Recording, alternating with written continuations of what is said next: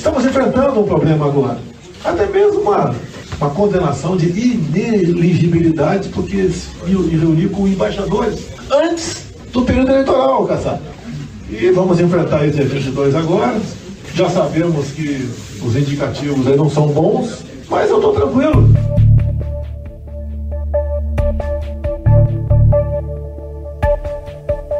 O destino eleitoral do ex-presidente Jair Bolsonaro deve ser decidido ainda nesta semana. Os prognósticos para ele não são nada positivos. A decisão final do julgamento no TSE, o Tribunal Superior Eleitoral, está programada para sair no dia 29 de junho, mas, caso necessário, o presidente da Corte, o ministro Alexandre de Moraes, poderá marcar sessões extras. Independentemente do prazo, os efeitos políticos já são amplamente debatidos e movimentam os bastidores. Qual será o futuro da direita caso Bolsonaro fique inelegível? A pergunta pode parecer precoce, mas já existe um movimento de parte deste espectro para se descolar do chamado bolsonarismo, tido como um grupo extremista.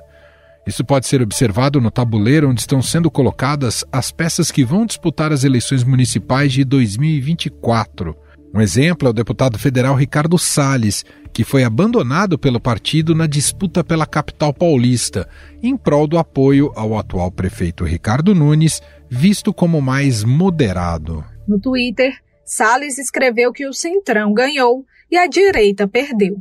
A decisão, que foi antecipada pela Jovem Pan, acontece após o deputado criticar o presidente do seu partido, Valdemar Costa Neto, por uma aproximação com o prefeito Ricardo Nunes, do MDB, que seria seu rival na eleição.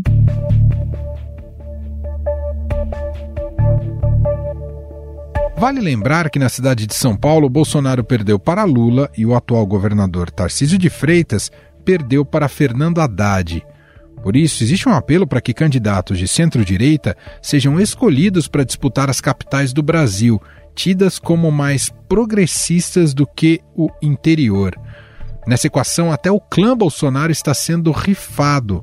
Flávio Bolsonaro estaria sendo escanteado na disputa pela Prefeitura do Rio de Janeiro. O ex-presidente Jair Bolsonaro foi enfático e disse que Flávio Bolsonaro não deveria se candidatar à tentativa né, de ser o prefeito aqui da capital fluminense. Ele disse que é importante ele continuar no Senado justamente para poder ajudar nas políticas públicas aqui, não só para a capital fluminense, mas também para todo o estado do Rio de Janeiro.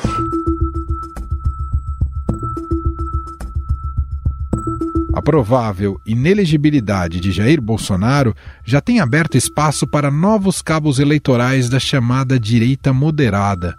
No interior de São Paulo, candidatos têm disputado o apoio do governador Tarcísio de Freitas e não do ex-presidente. É, e por falar no governador Tarcísio, pela terceira vez desde o começo do mandato, ele teve um encontro com o ex-presidente Jair Bolsonaro. Os dois participaram do ato de filiação do prefeito de Jundiaí, no interior do estado, ao PL. O partido vem tentando uma frente de direita para o ano que vem.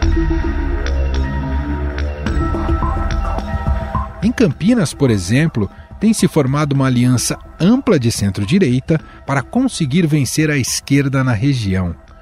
Isso demonstra que, mesmo aqueles que se elegeram com o apoio de Bolsonaro em 2020, acreditam que a radicalização pode ser prejudicial no ano que vem.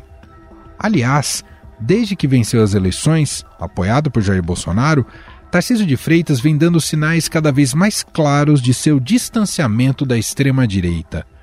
Mesmo no dia em que hospedou Bolsonaro no Palácio dos Bandeirantes, o governador evitou dividir os holofotes ao seu lado. Caso o ex-presidente fique inelegível pelos próximos oito anos, o governador paulista verá cair em seu colo a chance de encabeçar essa nova direita. Olha só, durante uma entrevista ao portal Metrópolis, nesta segunda-feira, o senador Flávio Bolsonaro colocou o governador de São Paulo, Tarcísio de Freitas, como fortíssimo candidato à presidência em 2026. O parlamentar foi questionado sobre nomes da direita caso Jair Bolsonaro seja tornado inelegível. Flávio citou Romeu Zema e Ratinho Júnior, além de destacar Tarcísio como lideranças que o ex-presidente fez questão de cultivar.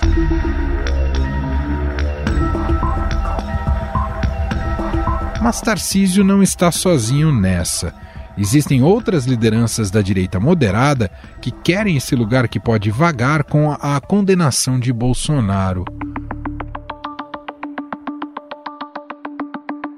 O governador de Minas Gerais, Romeu Zema, também poderia surgir como uma opção. Apesar de seu apoio ao ex-presidente, o mineiro já deu entrevista sugerindo que Bolsonaro deveria prezar pela democracia. Bom, eu gosto muito do ex-presidente, apoiei ele é, no segundo turno. Temos pautas que se assemelham muito mais do que do presidente atual eleito. E eu vejo que ele é, deveria prezar a democracia. Ele foi presidente do Brasil por causa de um sistema democrático. Nessa corrida para liderar a direita, corre por fora o governador de Goiás, Ronaldo Caiado, que tem se mostrado mais alinhado com alguns discursos bolsonaristas. A sociedade não admite mais entidades que não se explicam perante a lei. O MST, ele não existe, ele não tem entidade, ele não tem estatuto, ele não tem pessoa física que representa, não tem CPF, não tem CNPJ, Onde é que está rotulado de movimento? Uma possível condenação de Bolsonaro nesta semana pelo TSE abriria uma série de perguntas em relação ao futuro da direita no Brasil. Afinal, o eleitor vai querer um novo Bolsonaro ou vai buscar um candidato mais moderado? Hoje, a direita é capaz de se unir em torno de um nome que não seja o do ex-presidente? Para responder a esses questionamentos, convidamos o cientista político e professor sênior do Instituto de Estudos Avançados da USP, José Álvaro Moisés.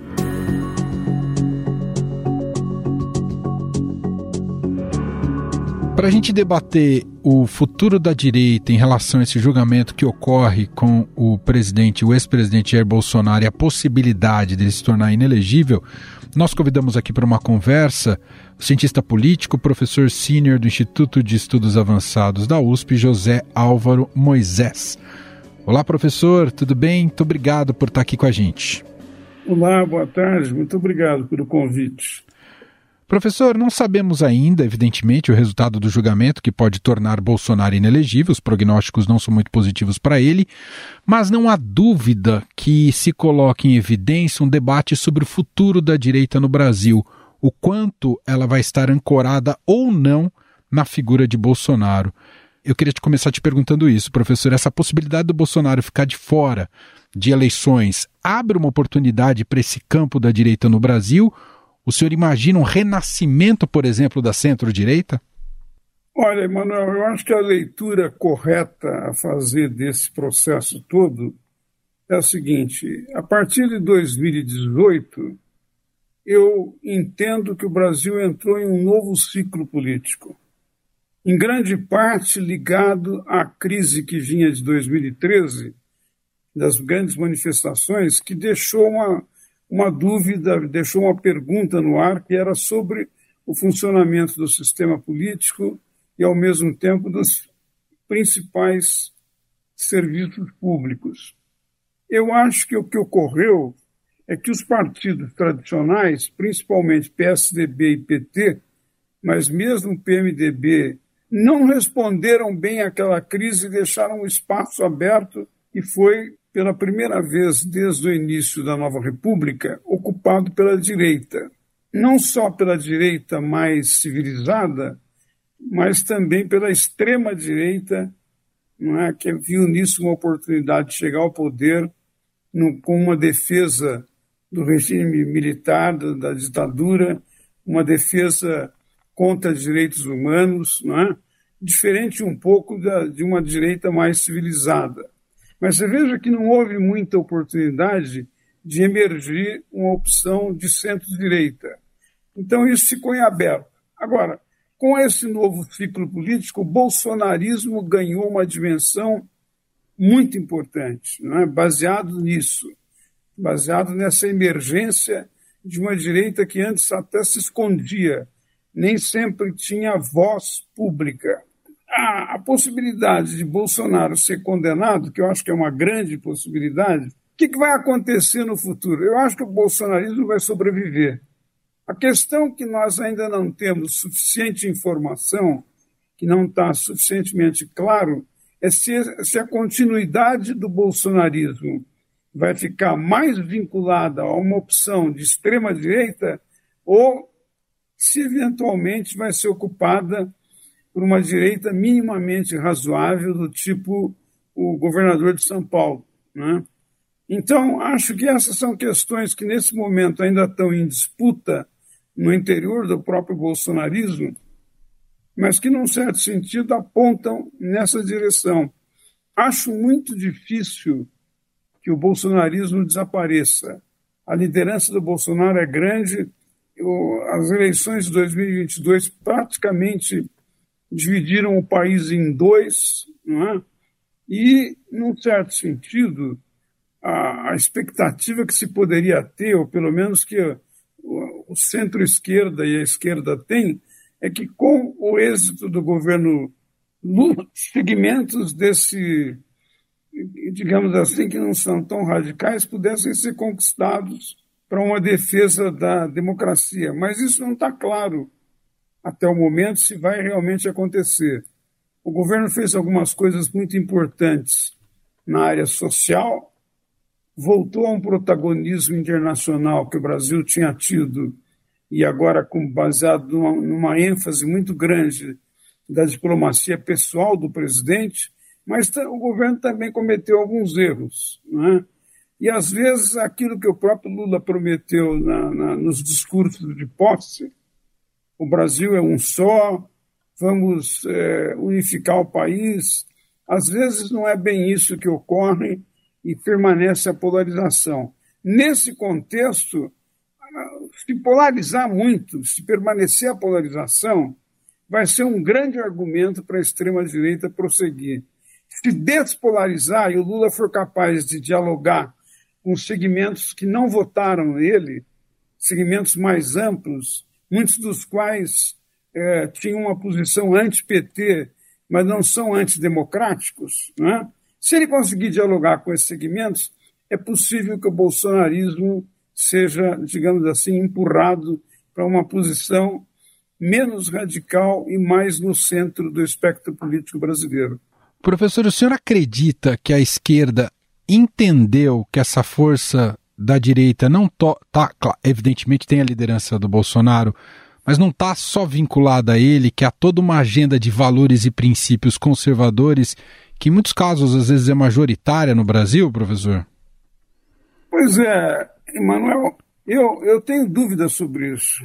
Eu acho que às vezes a impressão que eu tenho é que uma parte da esquerda faz ainda uma leitura muito passadista muito ainda apoiada no, no que ocorreu, digamos assim, na fase da, da, da nova República, que foi, digamos, uma competição entre o PT e o PSDB, entre dois partidos de fato social-democráticos e que disputavam quem que conseguiria colocar em funcionamento os dispositivos precisamente social-democráticos da Constituição de 1988. Só que isso desapareceu. Desapareceu, surgiu uma direita, há uma pressão muito grande de segmentos mais conservadores da sociedade em relação à questão de costumes, e eu não vejo tanto a esquerda se relacionando com essa nova conjuntura, com essa nova realidade. Quer dizer, se relacionando para dialogar para colocar em questão, para eventualmente buscar segmentos que possam ser conquistados. Né? Por exemplo, há uma certa imagem negativa dos evangélicos no Brasil, como se todos os evangélicos fossem a mesma coisa. Isso não é uma realidade, e não é bem assim. É? Então, desse ponto de vista, caberia à esquerda estabelecer um diálogo, como ocorre em outros países, que também têm uma direita. Não é? Que exista uma direita no espectro político é uma coisa normal, porque são os segmentos que, de alguma maneira, querem manter o status quo e não querem muita mudança, não querem muita renovação do ponto de vista das transformações da sociedade. É natural que haja isso, né? Eu não estou defendendo, não estou dizendo que eu pessoalmente sou a favor, mas é compreensível. Existe em outros países e certamente é, vai cada vez mais se consolidar isso no Brasil. Agora, a esquerda ou, o centro-esquerda, os setores democráticos mais abertos, mais civilizados, deveriam ser capazes de estabelecer linhas de diálogo, linhas de, é, é, digamos assim, de um confronto positivo, não de um confronto negativo que polariza e que fortalece é, os setores conservadores. Né? Professor, falando mais sobre o Bolsonaro, o senhor acredita que ele não entendeu o tamanho da onda que o levou à presidência e até por isso não conseguiu se perpetuar de maneira mais eficaz do ponto de vista do jogar o jogo político, professor? É, essa é uma boa imagem que você faz e com a qual eu estou de acordo. Eu acho que o Bolsonaro entendeu pouco o que aconteceu. Né? Por isso mesmo, é, com o radicalismo dele, e às vezes até uma coisa muito inconsequente, muito errada em muitas coisas, né? ele, ele poderia ter mantido a posição dele, mas ao mesmo tempo, por exemplo, no caso da pandemia, se solidarizar minimamente com as pessoas. Né? Entender que aquilo não era uma, não tinha nenhum conteúdo ideológico, aquilo foi uma, foi uma catástrofe de saúde mundial. Ele entendeu mal e aí ficou numa posição extremamente isolada né? Esse é um exemplo, mas vale para outras coisas também. E eu acho que você usou a, expressão, usou a imagem correta. Ele foi um, um, um líder político que foi catapultado por um movimento maior do que ele, com mais força do que ele, e que ele não entendeu bem. É, na verdade, Emanuel, eu acho que o que ocorreu foi o seguinte: aquela crise que começa com 2013, aquilo foi um sintoma das disfuncionalidades do sistema político. Vou dar um único exemplo. Um sistema político em que a maior parte da população não se sente representada não funciona bem. Eu fiz muitas pesquisas da Universidade de São Paulo, junto com colegas meus da Unicamp, do CESOC da Unicamp, e o que aparece é o seguinte: a maioria da população, mais de 90%, não se sente representada por nenhum partido e um contingente muito alto, nem mesmo pelo Congresso Nacional. Então, um sistema político que tem esses problemas suporia que as lideranças democráticas, os partidos democráticos, inclusive a esquerda, fosse capaz de estabelecer uma relação com isso, fazer as reformas necessárias para melhorar o sistema de representação e, de alguma maneira, trazer uma grande maioria da população para dentro do sistema. Agora, num contexto em que as pessoas não se sentem representadas, ao contrário, se sentem exploradas pelos políticos, perguntas dos questionários indicam que as pessoas veem os políticos como, na maior parte das vezes, se aproveitando para benefícios próprios do que para benefício da sociedade. Então, num quadro como esse, a expectativa seria que alguém respondesse bem. Quem poderia responder bem? Um líder democrático, ou alguns líderes democráticos. No caso da esquerda, é mais grave ainda, porque a esquerda sempre quer falar para a maioria, mas se ela não é capaz de dialogar com essas deficiências do sistema político, ela fica parecendo como se ela concordasse. Né? Aliás, desse ponto de vista, o uso que uma parte da esquerda fez da corrupção acabou também reforçando essa imagem. Boa parte do antipetismo que levou à derrota de 2018, esse antipetismo estava relacionado com a crítica de uma, um grande número de eleitores do envolvimento na corrupção por líderes do PT, por líderes da esquerda. Quer dizer, num certo sentido, a, a leitura que alguns segmentos fizeram é, é tudo igual. É tudo farinha do mesmo saco.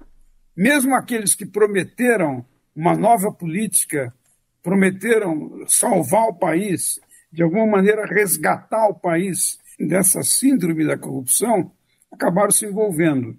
Claro, é diferente o envolvimento de alguns desses segmentos do, do envolvimento da extrema-direita, que muitas vezes usou recursos públicos, inclusive, para se beneficiar pessoalmente. Eu não vejo que ocorreu isso com a esquerda, de benefício pessoal, mas houve benefício do, do partido que estava no poder, do esquema de apoio, e isso não foi bom. Isso não é bom.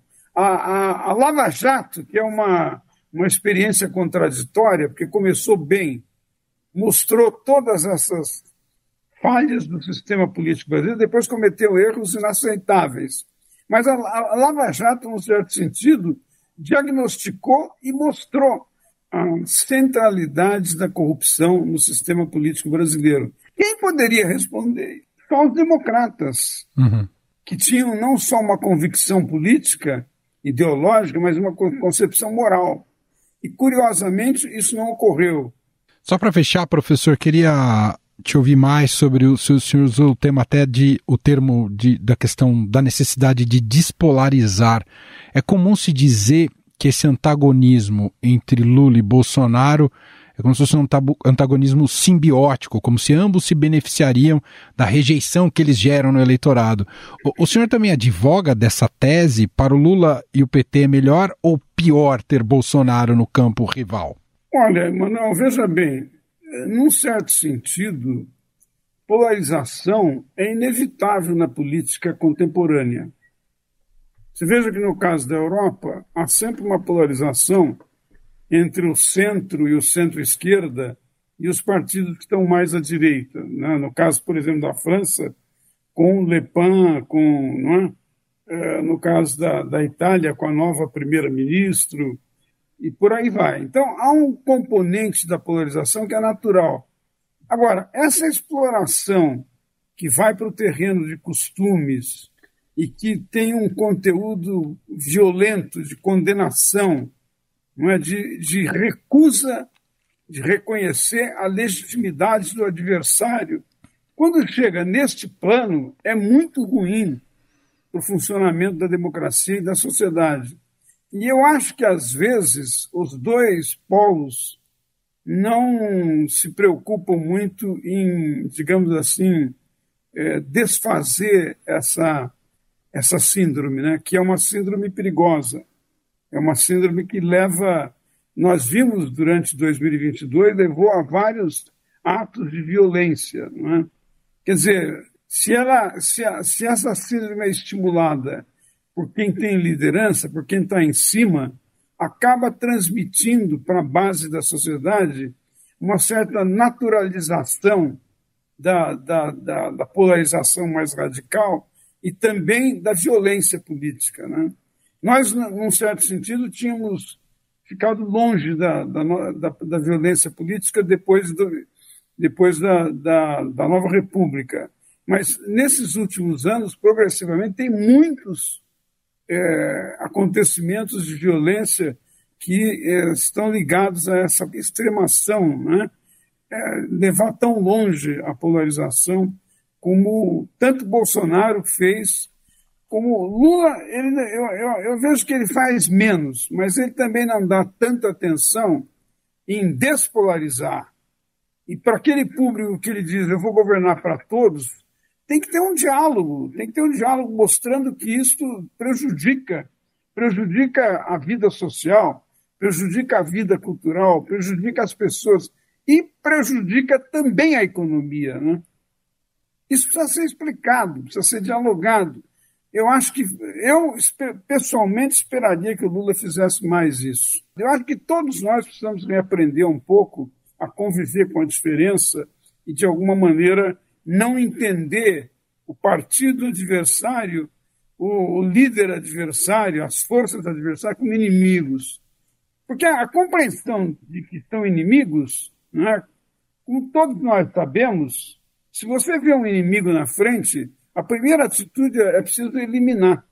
E aí vem uma sucessão de, é, digamos assim, de atos, de perspectivas, etc., que podem é, é, agravar a situação né, política do país. Né? Agora, eu, eu tenho uma certa expectativa de que isso vai se atenuar, principalmente se pelo lado tanto do PT, mas como pelo lado principalmente da direita, se houver uma capacidade de se afastar das teses mais radicais da extrema-direita e, de alguma maneira, entender que, sendo de direita, conservadores podem participar da democracia, têm legitimidade para isso, embora não terão todo o apoio da sociedade, terão apoio talvez de uma parte, como ocorreu em 2022. Né? Uhum. Perfeito, nós ouvimos aqui o cientista político, professor sênior do Instituto de Estudos Avançados da USP, José Álvaro Moisés. Professor, muito obrigado aqui pela entrevista, pela conversa e até uma próxima. Tá bom, muito obrigado.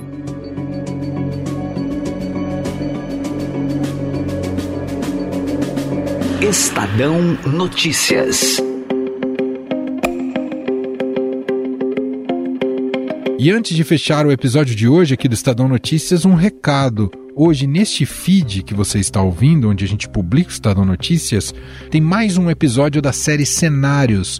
Sônia Raci recebe João Adib Marques, que é CEO da CIMED. Ele vai falar sobre os 23 anos da regulamentação dos medicamentos genéricos, que hoje ocupam 35% do mercado da indústria farmacêutica e devem crescer mais nos próximos anos. Imperdível! Cenários com Sônia Raci, hoje publicado a partir das 5 da tarde, aqui neste feed do Estadão Notícias. Estadão Notícias. E este foi o Estadão Notícias de hoje, segunda-feira, dia 26 de junho de 2023. A apresentação foi minha, Emanuel Bonfim. Na produção, edição e roteiro, Gustavo Lopes, Jefferson Perleberg, Gabriela Forte e Catarina Moraes. A montagem é de Moacir Biasi. E o nosso e-mail podcast@estadão.com. Um abraço para você, uma ótima semana e até mais.